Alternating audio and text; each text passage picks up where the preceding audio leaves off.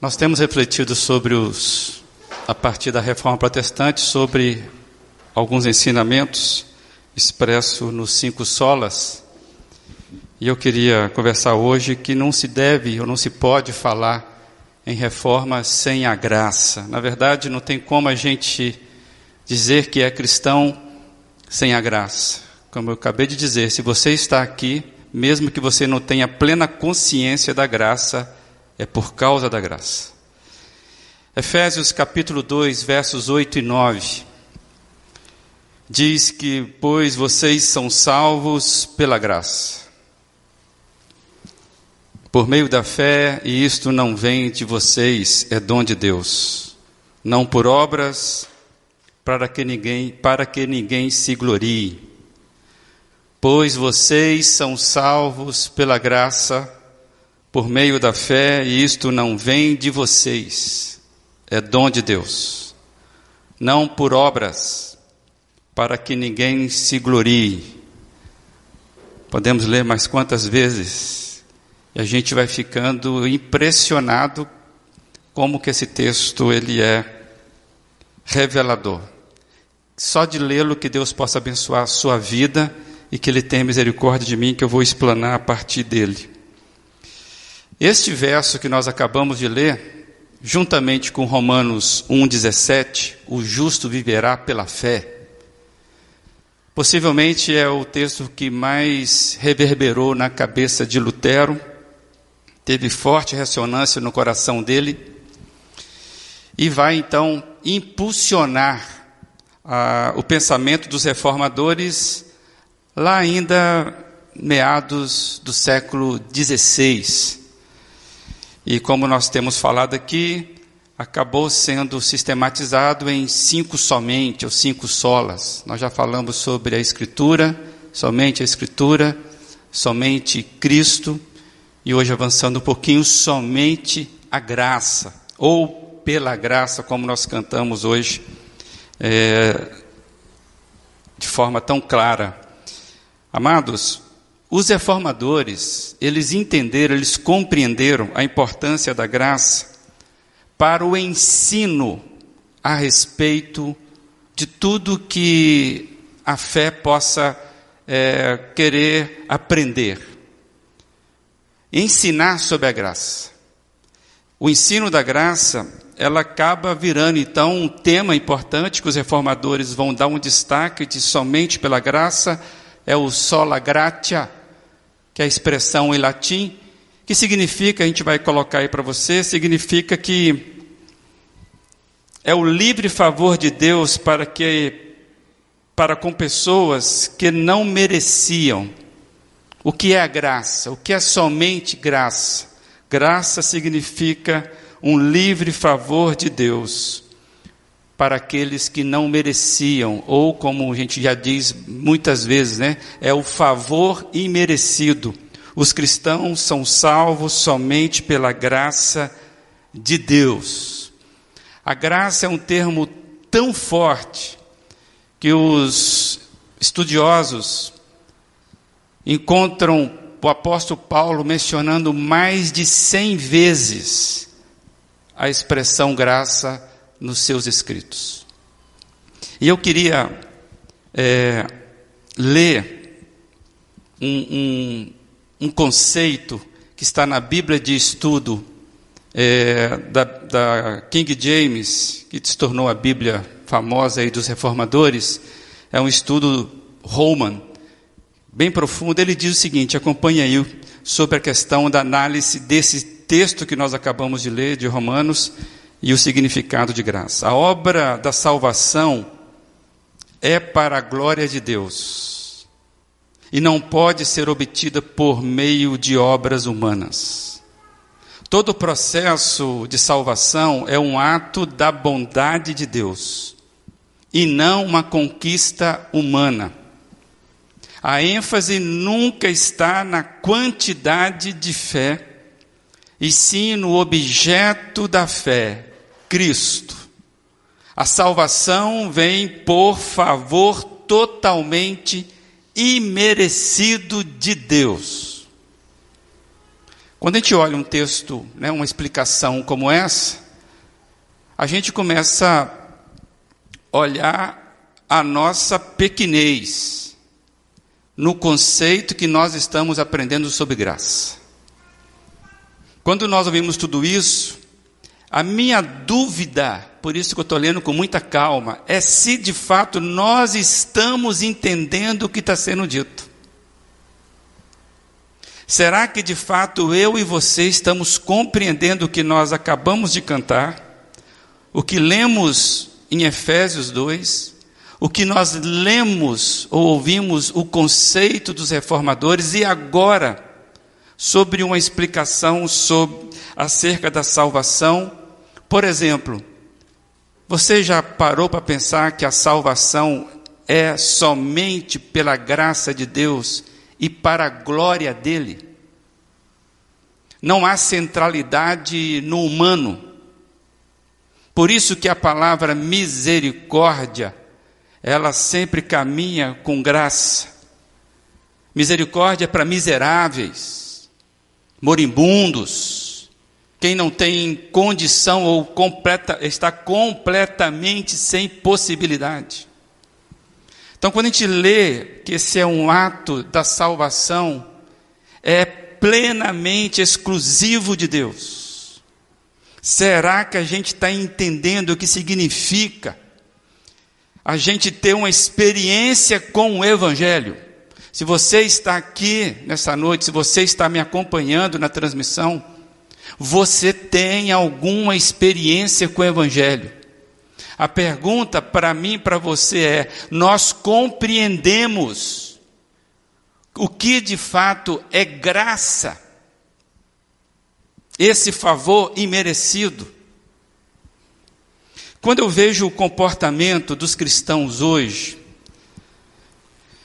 eu começo a ter duas impressões claras a respeito do que eu estou falando sobre graça, o que nós estamos buscando sobre graça.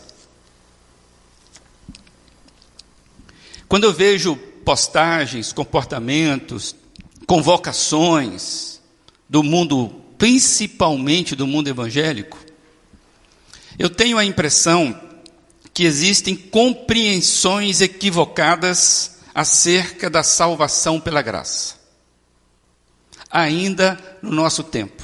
Nós estamos falando de algo que veio fortemente sendo resgatado o conceito há mais de 500 anos atrás. E eu ainda tenho a impressão que hoje nós temos comportamentos no meio daqueles que dizem que foram alcançados pela graça, que deveriam defender a graça no sentido conceitual, que a graça ela não precisa de defesa, na verdade, você sabia que Jesus não precisa de ninguém para defendê-lo, né? Tem gente que acha que ser cristão é ser defensor de Jesus e não seguidor de Jesus. Então, quando eu olho para a realidade atual, eu percebo duas compreensões que parece que são equivocadas porque elas trazem um esvaziamento em dois pontos da eficácia da graça e da santidade da graça. E eu quero que você, se puder me acompanhar, a primeira compreensão que eu tenho dessa graça esvaziada da sua eficácia.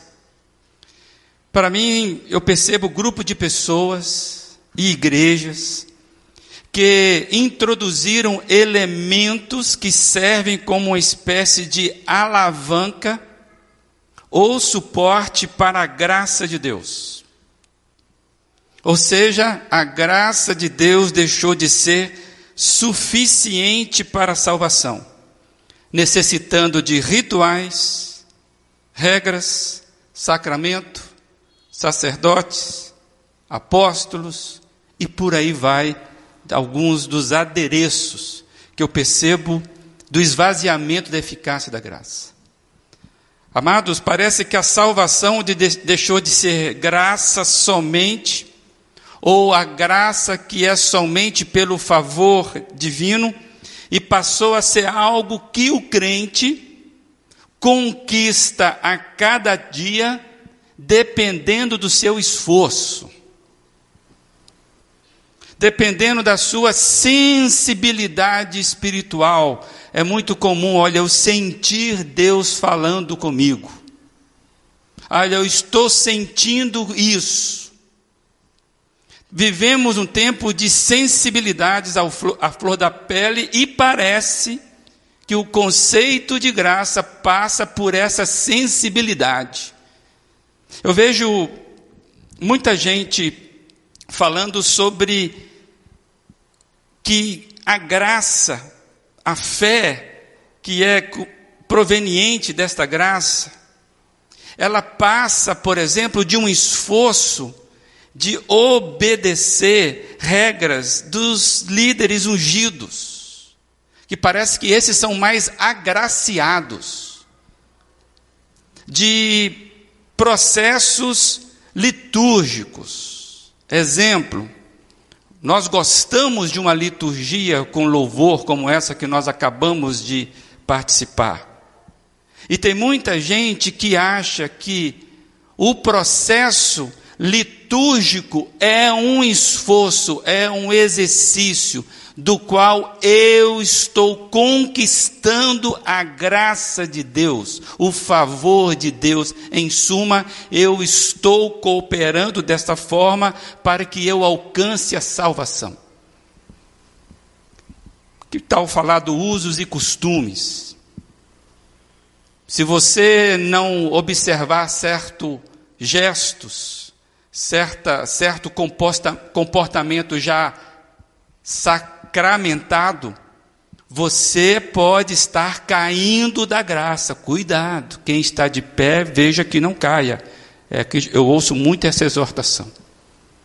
É claro que a Bíblia fala daqueles que estão abrindo mão de viver graciosamente os efeitos dessa graça suprema mas o que eu estou trazendo aqui é que tem muita gente que quer, quer trazer para a graça, para a salvação, méritos do seu esforço.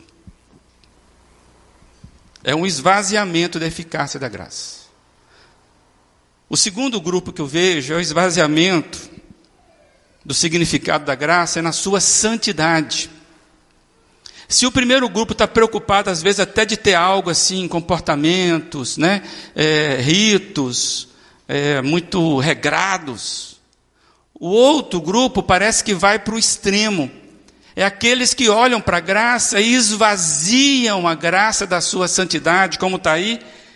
É um grupo de pessoas e igrejas que esvaziaram a graça do seu significado puro, santo e divino espécie de crentes que se esquecem que a graça de Deus não corrobora, ou seja, não garante, não empurra, não bate palmas com o comportamento pecaminoso, irresponsável, malandro, relaxado. Querem viver um tipo de graça em que não há mais convencimento de pecado, um tipo de graça que não há nem confissão do pecado cotidiano. Você se lembra qual foi o pecado que você cometeu hoje, ontem, semana passada? Você pediu perdão a este pecado que você cometeu?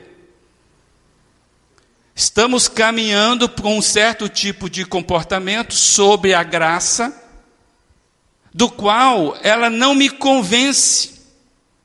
Ela é tão graciosa, ela é tão libertária, que ela não me convence mais. Aí eu vou para um comportamento pecaminoso, malandro, relaxado, folgado. Não há convencimento, não há confissão de pecado, uma espécie de graça que não traz mudança. Você não se constrange diante dela. Uma espécie de graça que não traz crescimento para a vida.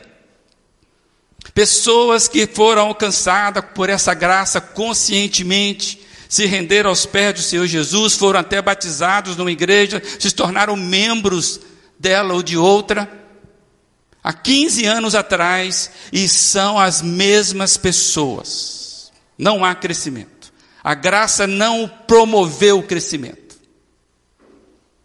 Uma espécie de graça que não traz mudança, gente. A graça que se esvazia da santidade, que não valoriza a devoção. Perdemos o senso de devoção. E mais, uma espécie de graça que não traz mais o senso de reverência. Nós simplesmente não estamos mais sendo convencidos acerca da reverência diante da santidade de Deus. Uma graça que não traz para nós senso de reverência. A gente transita e vamos lá, e no final vai dar tudo certo, que é pela graça, se Deus quiser, vamos lá. Amados, uma liberdade que anda na divisa, na fronteira com a libertinagem. Um tipo de graça onde as pessoas se sentem tão livres de usar a liberdade para si, que ela esquecem do outro. É uma liberdade tão grande dentro da graça, que o namoro pode ser impuro, que o trabalho pode ser corrupto, forjado, preguiçoso, que você não tem nenhum pudor de santidade, porque você está lutando a sua vida e Deus sabe disso, e na final é pela graça dele mesmo. Isso não traz para você confissão, arrependimento. Então eu vejo dois tipos de comportamentos daqueles que se dizem alcançados pela graça. Aqueles que esvaziaram a sua eficácia, tem que trazer algo. É, a, a, pessoa acorda de manhã salvo, meio-dia já perdeu a salvação porque ela não fez tal comportamento, e à noite ela reconquista ou não essa salvação. Né? Ela pode viver a noite toda quebrando a cabeça, que ela não sabe se Deus vai a rejeitar, né? vai rejeitá-la por algum comportamento. Não tem segurança nenhuma na salvação. E o outro que está tão seguro que vive uma graça de forma relaxada. A vida, como é que é? A vida leva eu e a graça que vai cuidando de tudo.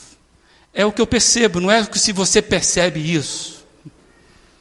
São conceitos, amados, para mim, superficiais e equivocados da graça de Deus.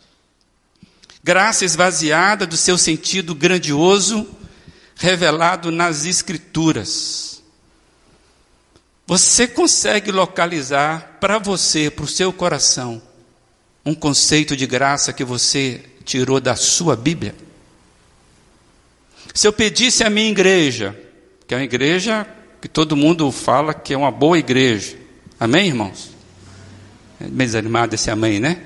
Meia boca essa, né? É uma igreja que segue a Bíblia, que leva a Bíblia a sério. Você é capaz de me dizer agora, não vou fazer isso para você ficar constrangido. Mas seja sincero diante de Deus. Me mostra na sua Bíblia qual é o evangelho da graça. Qual é o conceito da graça que você tem? Fala, cara, isso aqui mexeu comigo e mexe comigo. É para aqui que eu vou. Hã? Amados, eu acho que há um, um momento sério da gente voltar, de fato, a olhar para essas coisas preciosas. Porque um conceito esvaziado de graça jamais levaria John Newton em 1772, pouco mais de 200 anos depois da reforma, escreveu uma letra que se tornaria um dos hinos mais cantados e conhecidos de todo o mundo. John Newton, ele escreve uma letra baseada de uma experiência que ele teve com a graça de Deus. Ele era um traficante de escravos. E ele colocava escravos e ia com a sua embarcação né, fazer a sua, o seu negócio. E um dia o negócio ficou feio, o barco dele ficou no meio de uma tempestade, pronto a, a, a, a virar. E ele, desesperado, ele falou: Vou morrer, não tem salvação. É tão interessante essa experiência que Newton então ele cai desesperadamente e pede: Senhor, tenha graça de mim. Salva minha vida, Senhor. Naquele dia, então, no ato de desespero, ele vê o cara que ia pilotando, como é que chama? Como é que chama o piloto do barco? O comandante, obrigado aí, sempre tem alguém que me salva aqui. O comandante do barco estava tão agitado, esse comandante ele foi atirado para fora do barco e se perdeu esse cara. Então estava John Newton ali agora, tendo que guiar a embarcação e ele pedindo graça do Senhor Jesus. O Senhor Jesus livra aquele homem. Ele sai salvo daquela. E essa experiência o marcou. O que, que vai acontecer? Esse moço vai largar o tráfico de escravos, vai se tornar inclusive um defensor da abolição, e ele vai para a sua vida, ele se torna pastor, e ele se converte e muda a vida dele. E quando ele estava naquela tormenta, Deus deu a ele a inspiração de uma letra, que é essa letra que está aí, o Amazing Grace, graça preciosa de John Newton. Essa é uma tradução mais próxima, tradução livre do texto dele. Preciosa graça, que doce é o som, que salvou um desgraçado como eu. Eu estava perdido, mas agora fui encontrado. Fui cego, mas agora eu vejo. Foi a graça que ensinou o meu coração a temer. E a graça aliviou os meus medos. Quão, quão preciosa essa graça foi para mim a hora que eu acreditei pela primeira vez. Olha que legal. Teve aquela crença. Senhor, o Senhor prometeu o bem para mim. Sua palavra, minha esperança assegura. Ele será o meu escudo e porção enquanto durar a vida é parte da letra desse moço. Existem várias versões, em várias línguas, inclusive em português tem várias. No nosso inário, Inário Batista, também tem uma. E o Fernando vai cantar só um pedaço que possivelmente você conhece essa música, não sabia da história por trás dela. Fernando vai cantar uma versão rapidamente, e se você puder, pode acompanhá-lo aí, pelo menos no início aí, vamos lá. Oh, graça sublime do Senhor, perdido me achou, estando cego, me fez ver da morte me salvou. A graça me fez enfim temer e o meu temor levou.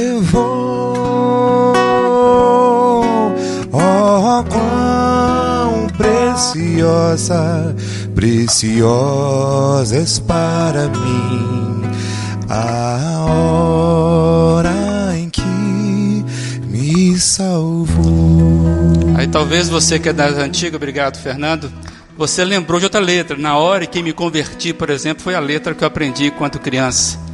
Uma versão que nós temos é Preciosa a graça de Jesus que um dia me salvou.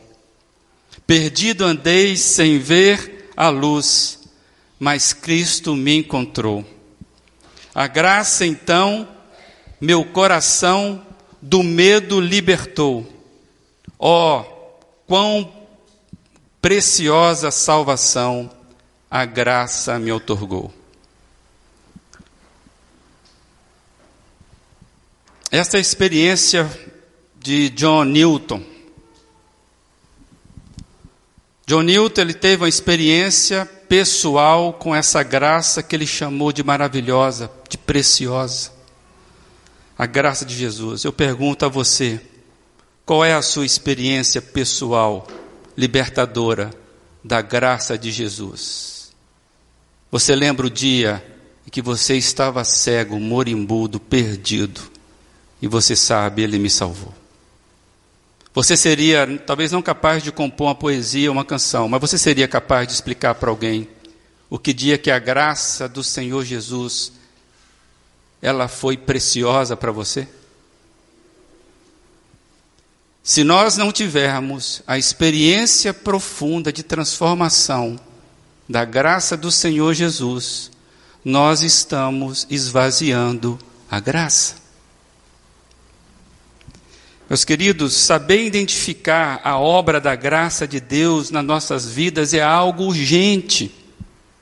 Porque se eu e você não soubermos disso, nós estamos cegos, moribundos.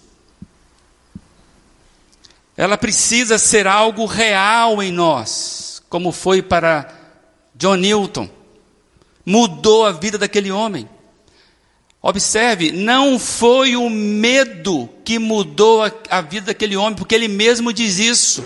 A graça me deu o temor de Deus e não o temor, o medo. Precisamos, amados, de uma forma muito clara, termos a graça como experiência real em nós. Assim ela será algo profundo, verdadeiro, que vai ter significado real na sua vida. O Martin Lloyd Jones, um bom estudioso da palavra, ele vai dizer que um, um conceito equivocado de graça esse conceito que não consegue entender a graça de Deus, capturar a graça de Deus, é porque nós temos um conceito equivocado de pecado. Ele vai dizer, em outras palavras, que se nós não conseguirmos entender o valor da graça, a dimensão que a graça tem, é porque nós não estamos conseguindo dimensionar com profundidade o que é pecado. E eu tenho que concordar com ele. Martin Lloyd Jones tem razão. Porque a graça do Senhor Jesus atua na profundeza do pecado humano. Tem uma expressão que Jesus fala: aquele que muito é perdoado, muito ama. Aquele que é pouco perdoado, pouco ama. Ou, traduzindo, aquele que sabe onde estava na miséria e foi perdoado, esse sabe o tamanho do amor desse perdão. Aquele que acha que não foi assim tão grande o perdão, esse vai responder na sua raseza, né? não sei se a palavra existe, acabei de inventar, é um, um amor raso. Eu queria compartilhar com você o que eu fiquei pensando sobre hoje. Está aí. Hoje não se fala de pecado como pecado. Se fala de um equívoco, uma desculpa, pecado se tornou uma fraqueza, um problema. Não é um mal que precisa ser enfrentado, combatido, confessado. Pecado passou a ser entendido como uma fraqueza que precisa ser tratada, ou mesmo compreendida. Tem gente que está vivendo como escravo desse pecado terrível que o pecado faz com a gente, é nos escravizar. E ele está esperando compreensão e não salvação, e não perdão. Então vive uma vida que não tem pecado. Não tem pecado. Não tem senso profundo de pecado moralmente é um moribundo desgraçado, mas acha que não é. Por isso que o Martin Lloyd Jones vai dizer: se você tem um, um conceito, uma experiência equivocada do que significa pecado, você vai esvaziar a graça do seu, do seu significado. Paulo vai dizer que nós estávamos mortos nos nossos delitos e pecados. A gente não estava dando uma fraquejadinha, sabe? Ah, eu fui tentado, sabe o que é aquele negócio? Tem gente que coloca o pecado como doença. Cara, vai confessar o seu pecado. Deixa a graça tirar você do barco que está afundando com seus escravos. Você está sendo escravo do seu pecado e vai afundar junto. Meus queridos, tem muita gente dentro da igreja, dentro das igrejas, sem experimentar a graça poderosa e libertadora de Jesus. Por achar que o projeto de Deus é melhora de vida. Acha que o projeto de Deus é livramento de sofrimento. Tem gente que está dentro da igreja achando que a graça de Deus, que a salvação de Deus é sucesso nos negócios, é felicidade, prosperidade, é Deus me tirar de problemas. É lamentável, mas chegamos a esse evangelho raso da graça.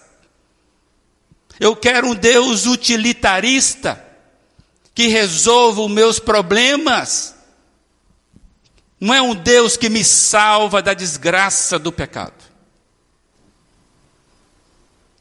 Graça de Deus, amados, é salvação de pecadores.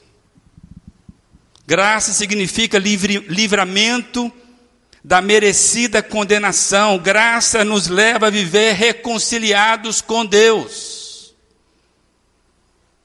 E diante de Deus, a nossa santidade vai ficar, vai virar pó, porque nós estamos diante do santo. E nós achando que podemos brincar de pecado, achando que isso Deus vai de qualquer jeito. Deus não vai de qualquer jeito. A graça de Deus custou caro. É graça, mas não foi de graça. Custou o sacrifício de Jesus, o sangue derramado.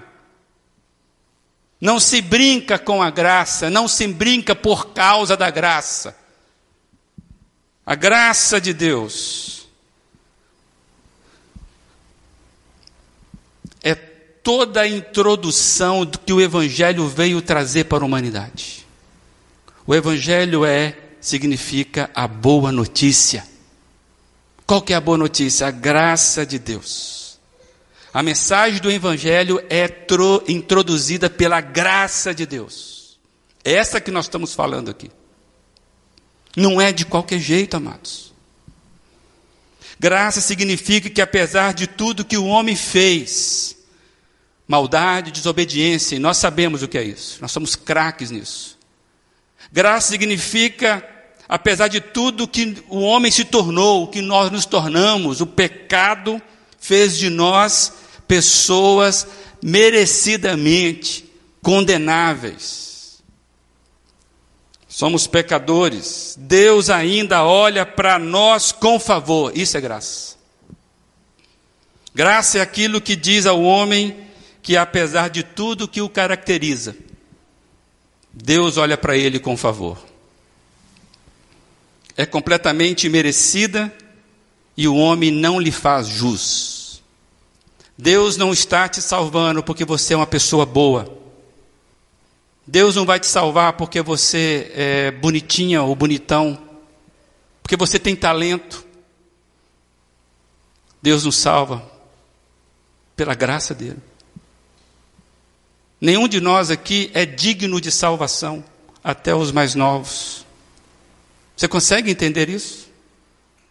Deus não achou nenhuma graça em nós para nos dar a graça dele. O seu pecado não é engraçado para Deus, só é engraçado para você. E talvez para o inferno, né? Estou pensando aqui, quem poderia achar graça dos nossos pecados? Amados, Deus olhou com graça e misericórdia e nos tratou através dessa lente. O solus gratia, então, dos reformadores, não é uma coisa conceitual, antiga. Ah, esse negócio é para as igrejas não avivadas. Amados, é um alerta. É um alerta importante para nós não cairmos nas armadilhas da nossa geração, E eu quero lembrar: cada geração deve lutar contra a sua filosofia desgraçada, contra a sua ideologia que nega a graça de Deus. Toda geração vai ter que lutar com relação à sua cultura. Lutero lutou com a dele e propôs, junto com os outros, o que nós estamos conversando aqui: o retorno às Escrituras, o retorno da salvação somente em Cristo. Hoje nós estamos falando sobre a graça. Mas acredite, 300 anos depois de Lutero, faz a conta aí, você vai chegar no século passado. 300 anos depois de Lutero, a gente vai ver um pastor, o nome dele é Dietrich Bonhoeffer, também lá na Alemanha, na mesma Alemanha de Lutero. E esse moço vai lutar pelo solos gratia, pelo somente pela graça. Ele está no contexto de Segunda Guerra, quando Hitler vai entrando dentro das igrejas como Messias, onde a igreja da, Ale da Alemanha, aquela que foi reformada, ela começa a substituir a cruz de Cristo pela cruz da suástica onde eles começaram a se vender, barateando a graça e confiando em quem não devia confiar.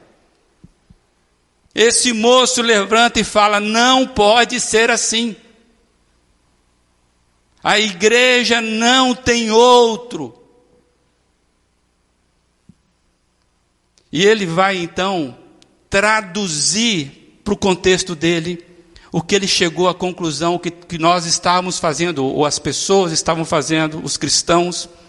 Ele falou: vocês estão fazendo é, é, acreditando numa graça barata, um barateamento da graça. E é isso. E eu quero compartilhar o que o Dietrich fala sobre a graça barata. A graça barata é a pregação do perdão sem arrependimento. É o batismo sem a disciplina de uma congregação. É a ceia do Senhor sem confissão dos pecados é a absolvição sem confissão pessoal.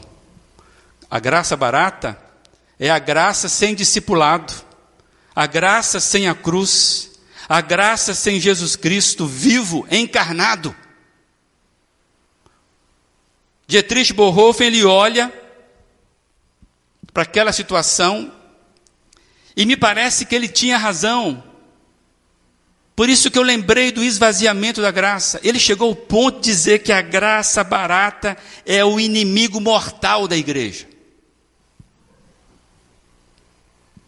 Amados, ele vai dizer que a graça barata nos faz como corvos. Você sabe o que é o corvo? É aquele bichinho preto que come, é que nem um urubu, né? Ele come só o resto, só, só coisas é, é, é, é carniça ele fala que nós somos como corvos reunidos em torno da carcaça da graça. A graça barata é isso. Não é mais a graça, é uma carcaça da graça, da graça barata. E dela a gente absorve veneno que matou os seguidores de Jesus. Amados,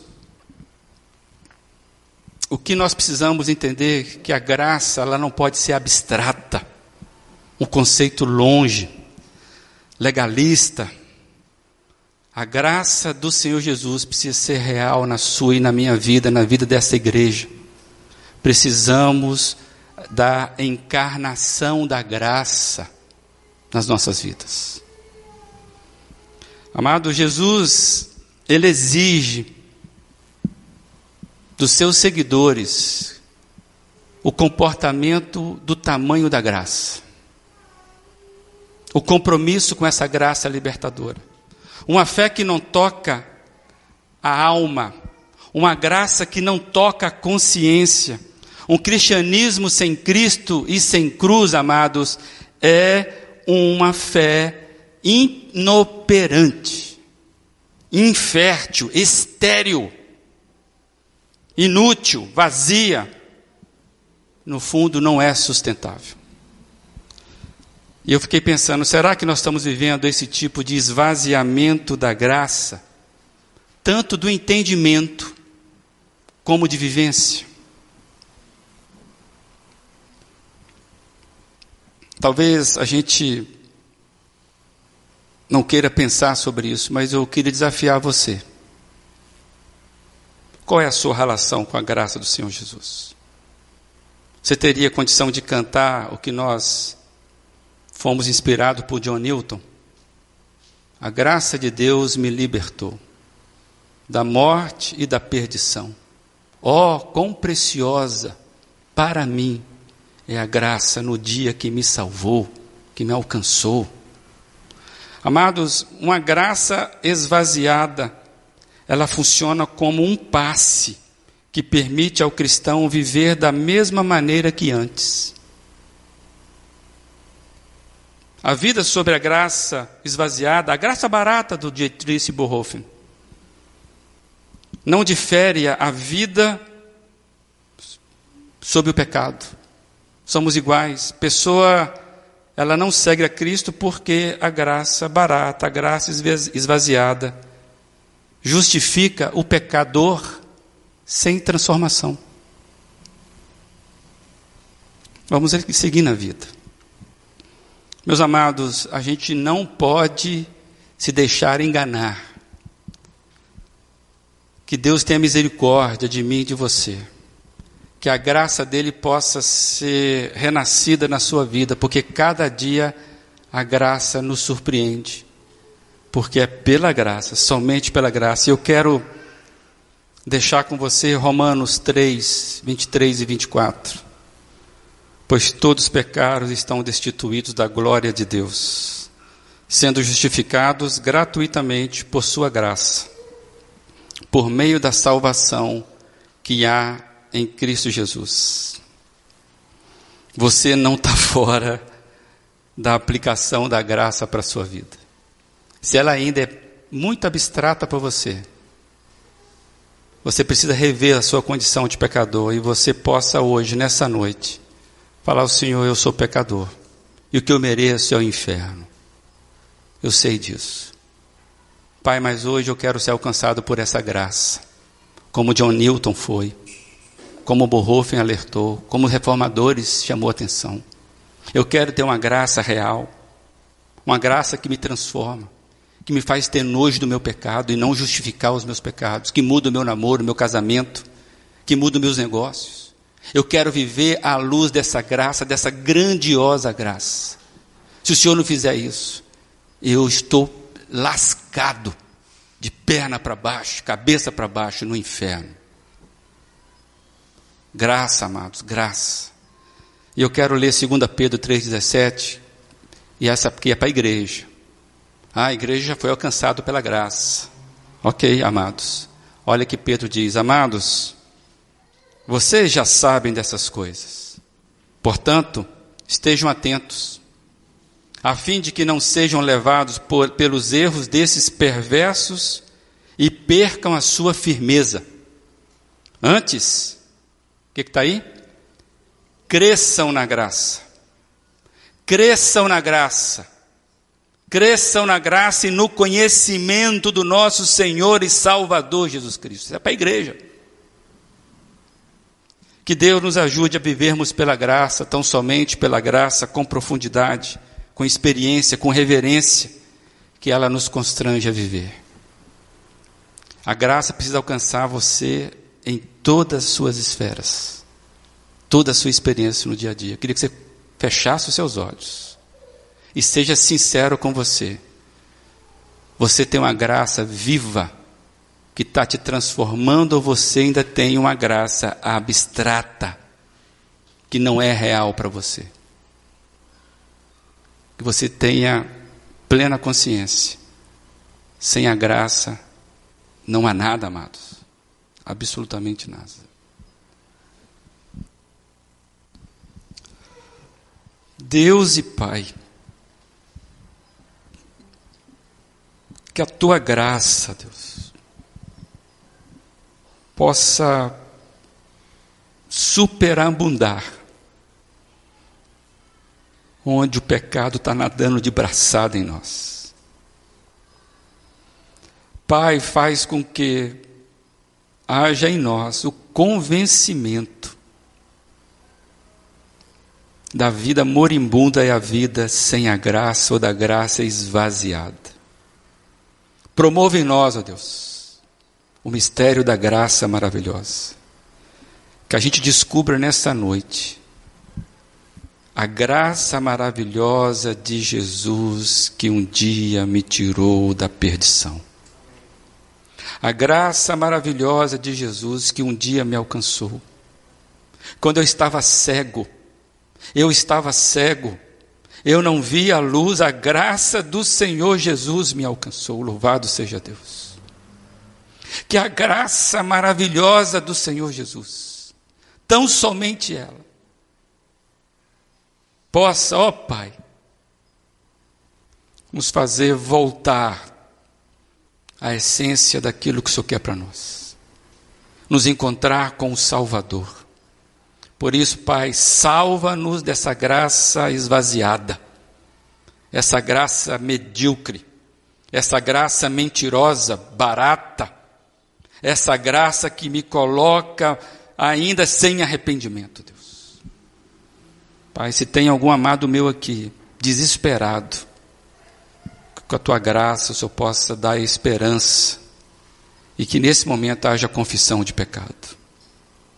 Não há graça sem confissão de pecado, e louvado seja o nome de Jesus, pela maravilhosa graça, pela maravilhosa graça, destinada a pecadores. Salva-nos, ó Deus, pela tua graça, em nome de Jesus.